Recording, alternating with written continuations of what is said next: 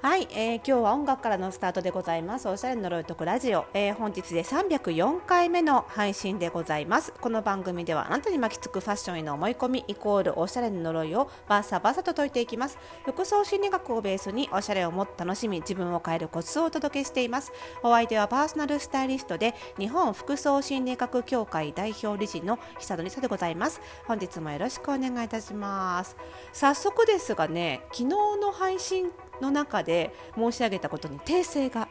ございますのでこれ大事な訂正ですよ。お伝えいたしますと、えー、昨日ねあのー、スケートボードスケボーの、あのー、中継のお話をしてましてあの実況のねアナウンサーの方とあの解説の瀬尻さんというねあのスケートボードのご自身も選手でいらっしゃる解説の方のお話をしていてあのこの2人のあの掛け合いがすごく最高だったって話をしてたんですけども私その中でアナウンサーの方を NHK のアナウンサーの方って言っちゃったんですけど違ったんですね。私知らなくて。というのはねそれをなぜ知ったかというとあの私がやっているオンラインファッションのファッションオンラインサロンの服装心理ラボの会員さんの中にそういうちょっと放送系というかあのエンタメ系のお仕事をされている方がいてその方に教えてもらったんですけどいやあのアナウンサーさんあのフジテレビの方ですよって言われてえって。いや私多分テレビほらあの右上にねチャンネル名出るじゃないですか？最近の。最近でもないか。あの地デジが始まってからね。で確か NHK って書いてあったよなと思って。であれ？フジテレビ見たのかしらなんて思ってたんですけどいやいやでもスタジオに戻った時にスタジオに出てらしたねアナウンサーの方。あの NHK のアナウンサーの方。私あの方あの私が NHK ラジオにレギュラーで出てた時にあの合間合間のほら時間の合間合間のニュースあるじゃないですか。あのニュース読んでらしてあのニュースブースにいらしてで生声を聞いてねすごい美声ですごい美声でやっ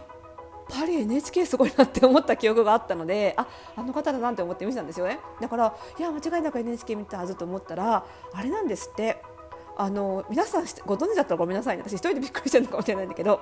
あのジャパンコンソーシアムっていう制度ご存知です？あのちょっとウィキペディアそのまま読みますね一部、えーと、ジャパンコンソーシアムとは日本国外国外で行われる国内今回は国内だけどね、えーと、世界的なスポーツイベントにおいて日本の放送機関である日本放送協会と民間放送各社が、えー、その枠組みを超えて共同制作する放送機構のことであるですって。だからえっ、ー、となんだろうな多分これなんだろうなと思うんですけどなのであの NHK 放送だけど中継担当はフジテレビってことがあるんですって。すごいよね。なのであのそういうことあるんですって。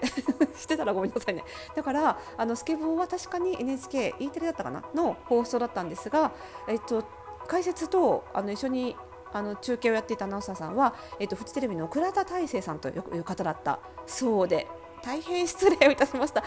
やっぱさ素晴らしいですねって言ったらさちゃんと誰か調べておくべきだね。本当にあのー、浅い情報で話しちゃいけない。本当に反省しました。と同時にやっぱり服装心理ラボ面白いなって思っちゃいましたね。なんかその続きでねそれを教えてくれたラボメンさんがそういう放送の裏話みたいなこともちょっと教えてくださって。面白いんですよねやっぱり。あの、いろんな業界の裏話って。なのでなんだろうな。あのそういうことで、ね、やっぱり視野が広がるっていうこともあるんですよね。だからあの面白いことにうちの服装診ラボは皆さんまファッションを学んだりとか楽しみに来てくれてるんですけどやっぱりそれぞれの結構ねいろんな業界のでキャリアを積んでる方も多くてなのであのそれぞれの、ね、業界のいろんな業界の話が聞けて、まあ、ファッションっていう共通軸で集まってるんですけど実際みんないろんなバックグラウンド持ってて年齢もバラバラだし職業もバラバラだしなのでそういう話もねすごく面白いんですよね。だからなんかいい人材集まってるなっていうか 別に人材バンクじゃないんですけどいい人材集まってるなと思ってね感動しちゃって私も本当に勉強させられることばっかりですよね。すごいですよね。これからちょっと皆さんその辺ももし私のようにご存じない方少ないのかな？ご存じない方はいらしたらね。ちょっとその辺も注注目してみるともしかしたらオリンピック中継って面白いのかもしれないですよね。はい。まあ、そんなこんなでさやっぱりさなんだろうな新しいことを知るのって面白いなというかこの仕事やってると本当にあの個人のお客様についてもそうなんですけどね。パーソナルスタイリングの方も方の方がなおさらあの私の場合にはあのいろんなメディアに出たりとかする方も多かったりっていうことであの本当にそれぞれの業界の本当一人者みたいな方ばっかりなので本当にねいろんな業界の話を聞けるようになってアパレルで勤めてる時に比べたら格段にこうお客様のおかげで視野が広がってるなって思うんですよ。でそれがそのお客様から聞く話だったりそれぞれがファッションに直接関係ない話なんですけどでもそれを聞くことで自分のなんていうのかなスタイリングの幅も広がるのも感じるしそのビジネスのやり方とかアイデアとかもすごいもらってるなって思うんですよね。でやっぱりこういうのが教養っていうのかなって思ったんですよ。知識とかじゃなくて教養っていうのってこういうことかなって思ったんですよね。つまり多分あのアパレルにいた時の私ってやっぱりそのファッションビジネスをやっていかなきゃいけないっていうことでファッションの勉強はすごくたくさん頑張ってしてたんですね。それこそ今海外で何が流行ってるのかっていう最先端のトレンドの話から洋服の製法ですよねあの作り方縫製とかパターンとか素材とかそういう話からどこで何が売れてるのかみたいなマーケティングの話からまあファッションに関してはすごく勉強してたんですけどやっぱりそれ以外の勉強はまあする余裕がなかったっていうのもあるんですけどでも正直そんなに必要ないとも思ってしまっていたというかファッションの仕事なんだからファッションの勉強をすればいいでしょっていうふうに思っちゃってたと思うんですよ。でもやっぱり結局その自分がそれで行き詰まってしまった時にあの私も結局アパレル業界でもともと起業したいっていうのはあったんですけどそのこのまま洋服を作る側にいることに行き詰まりを感じてでもがいてもがいて結果15年前にこの今の職業にたどり着いて始めることになるんですけど。でもその結局やっぱりそれもねそのブレイクスルーっていうのもやっぱり全然ファッション関係の人じゃなくって自分のもともとの友達がなぜかたまたま起業する人が多くてでそういう人から全然違う業界の話を聞いたりしてこうたどり着いたことだったりしてやっぱりさ自分が行き詰まってる時って結局手持ちの知識だけではブレイクスルーできないから行き詰まってるわけですよ。そうするとやっぱり自分が知りたいと思うことを知るべきと思うことだけ知ってるだけでは結局行き詰まるっていうことなんですよね。自分が思いつく範囲での手に届く範囲での知識だけを集めているから行き詰まってるわけでそれをいくらその行き詰まってるからって言って頑張って引き続き手の届く範囲の情報を深掘りしたってやっぱりそこに答えはないんだと思うんですよね。でそういう時に全然自分では思ってなかったけどたまたま入ってきた情報だったり全然ねこれまで自分が必要と思ってなかった情報がその新しい解決策を見つけ出しあの思い起こさせてくれたりとかするわけで。で確かにですよあの私性格診断あの特性診断みたいなのをやるとすごくどのテストでもアイディアが浮かびやすい人っていうのが出てくるんですけどそのアイディアってどうやって自分の中でいつもポンって出る時ってどういう時かっていうと全然違うものをつなぎ合わせる時なんですよ。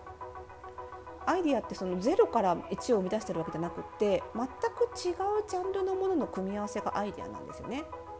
この話も前のなんか配信でもした気がするんですけど、まあ、そういう意味では全く違うものを組み合わせなきゃいけないということは全く違うところから情報を仕入れなきゃいけないわけで。ぱりそういうなんか必要なものだけを勉強してるっていうのは勉強だし知識ではあるんだけどやっぱり教養っていうのはもっと広い範囲でものものであってやっぱその教養があるかどうかっていうのが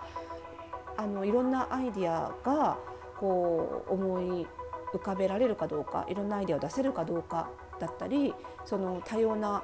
なんだろうなあの解決策を見出せるかどうかの源泉になるのかなっていう気がしていて。なんかそういう意味ではそのうちの服装心理ラボみたいに、まあ、一つのある何かの目的がないとねやっぱり人って集まらないので目的は絶対必要なんですけどでも何かの目的のもとに集まったっていうその目的だけが共通性なだけであってそれ以外のバックグラウンドとかあの業種がバラバラっていう人っていうコミュニティに身を置いてるということはその教養が広がるっていう意味では教養を広げるっていう意味では最適なんじゃないかなってその自分がこれを学ばなきゃいけないんじゃないかなって思う想像の範囲外にその答えとかブレイクスルーがあるんだとしたらやっぱりその範囲外の情報が入ってくるようなコミュニティに身を置くしかないんですよね。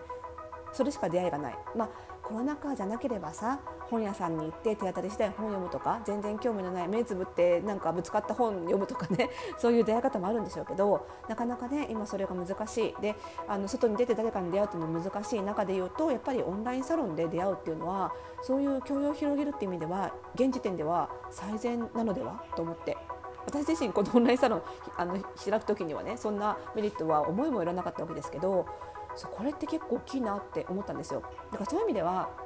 なんていうのかなおしゃれに行き詰まってる人ほどあのおしゃれとは関係ない人脈を広げるとかおしゃれとは関係ない人脈知識も手に入るような場所に身を置くっていうのはすごい大事なんじゃないかなと思いますし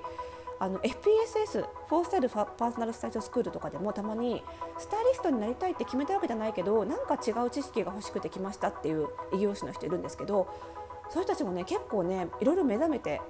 スタイリストにならないにしても自分の仕事で新たなやり方が見つかったりして卒業していくんですよ。あれ正しいんだなってすごく思いましたね。